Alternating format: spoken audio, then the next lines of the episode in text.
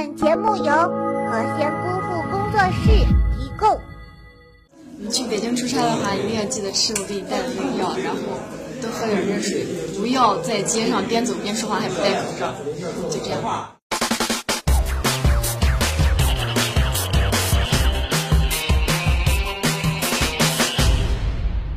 小爱姐们，我是马苗苗，欢迎收看今天的九文一箩筐。最近这个天儿是越来越冷了，冻得我都感冒了。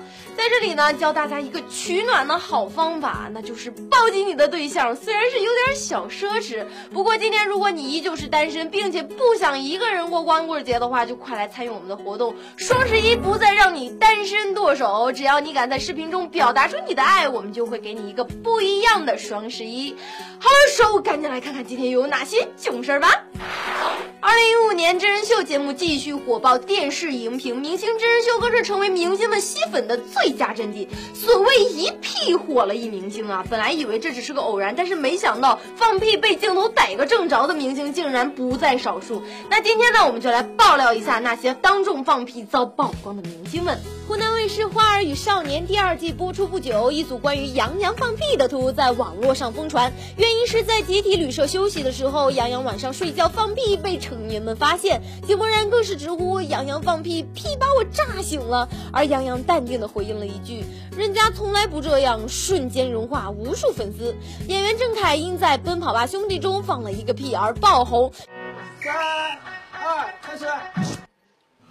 雷晨曾在接受采访的时候表示，和郑恺因为生化武器感情得到升华，现在两人是好兄弟。郑恺还会对李晨说：“别过来，小心我拿屁崩你，就不能安静的做一个美男子吗？”二零一零年电影《人在囧途》发布会的时候，徐峥大爆王宝强生活中的私密事。他说，王宝强不但喜欢磨牙说梦话，而且还爱放屁。最后受不了了，只能跑出房间。恭喜这位获奖的小朋友，赶紧去联系我们的小编要礼物吧。那么本期我们就来说说那些因为放屁而引发的囧事儿，赶紧在微信公众账号“核心姑父”视频中互动起来吧。幸运的小朋友会得到我送出的大礼包一份。平时放假的时候，我最喜欢干的事儿就是躺在沙发上玩着手机吃零食。然而那些科学家们却一次又一次的打我的脸，什么手机辐射致癌啊，什么零食吃肉啊，什么致癌呀。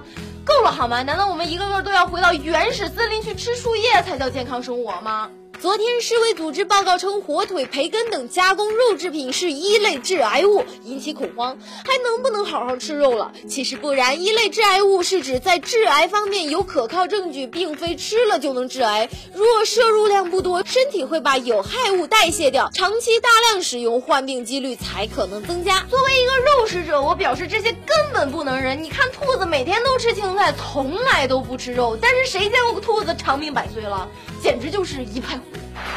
还记得我们小的时候用“哪怕”这个词儿来造句吗？我记得那时候我造的就是“哪怕明天下雨，我也要去上学”。然而下面这所学校的学生表示：“哪怕明天下刀子，我们也要开运动会。”二十三号下午的时候，咸阳实验中学举行校运动会开幕式，中途下大雨，但学校仍组织上千名学生冒雨观看。直到晚上九点的时候，有家长说学生浑身湿透，但校长等领导却打着伞。校方回应，领导多数时间也冒雨组织活动，不能太纠结小细节。运动的宗旨在于增强人类的体质，然而这些学生一个个都被淋成落汤鸡，回去全都感冒，也不知道这运动会开的有个毛用啊！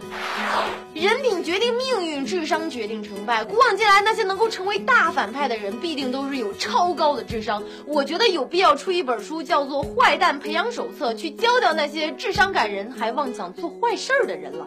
二十六岁的男子刘某购买摄像头装在合租房内的卫生间里，没想到刚装没一天，女室友在洗澡的时候就发现了端倪。目前嫌疑人刘某已被警方拘留。可笑的是，刘某被抓时不承认作案，他没想到他安装摄像头的时候把自己安装的过程也拍了下来，成了铁证。想辩解还不简单，你就说你有间接性神经病不就得了吗？看来我得早点出书了。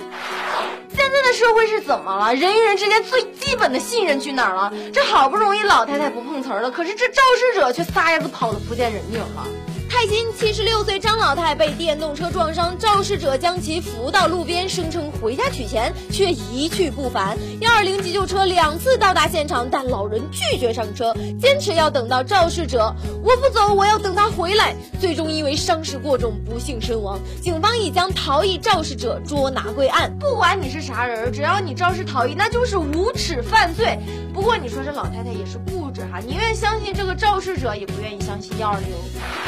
好啦，本期的节目到这里就结束了，赶紧拿出手机扫一扫这个二维码，或者添加微信账号“和谐故事视频”，把互动答案告诉我，也可以把看到的九分告诉我。想要私信我，就可以去搜索我的微博“马喵喵”，这样就有机会获得我送出的打包了。好了，九月六号每天更新，明天见。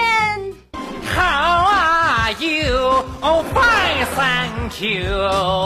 And you, baby, 歹徒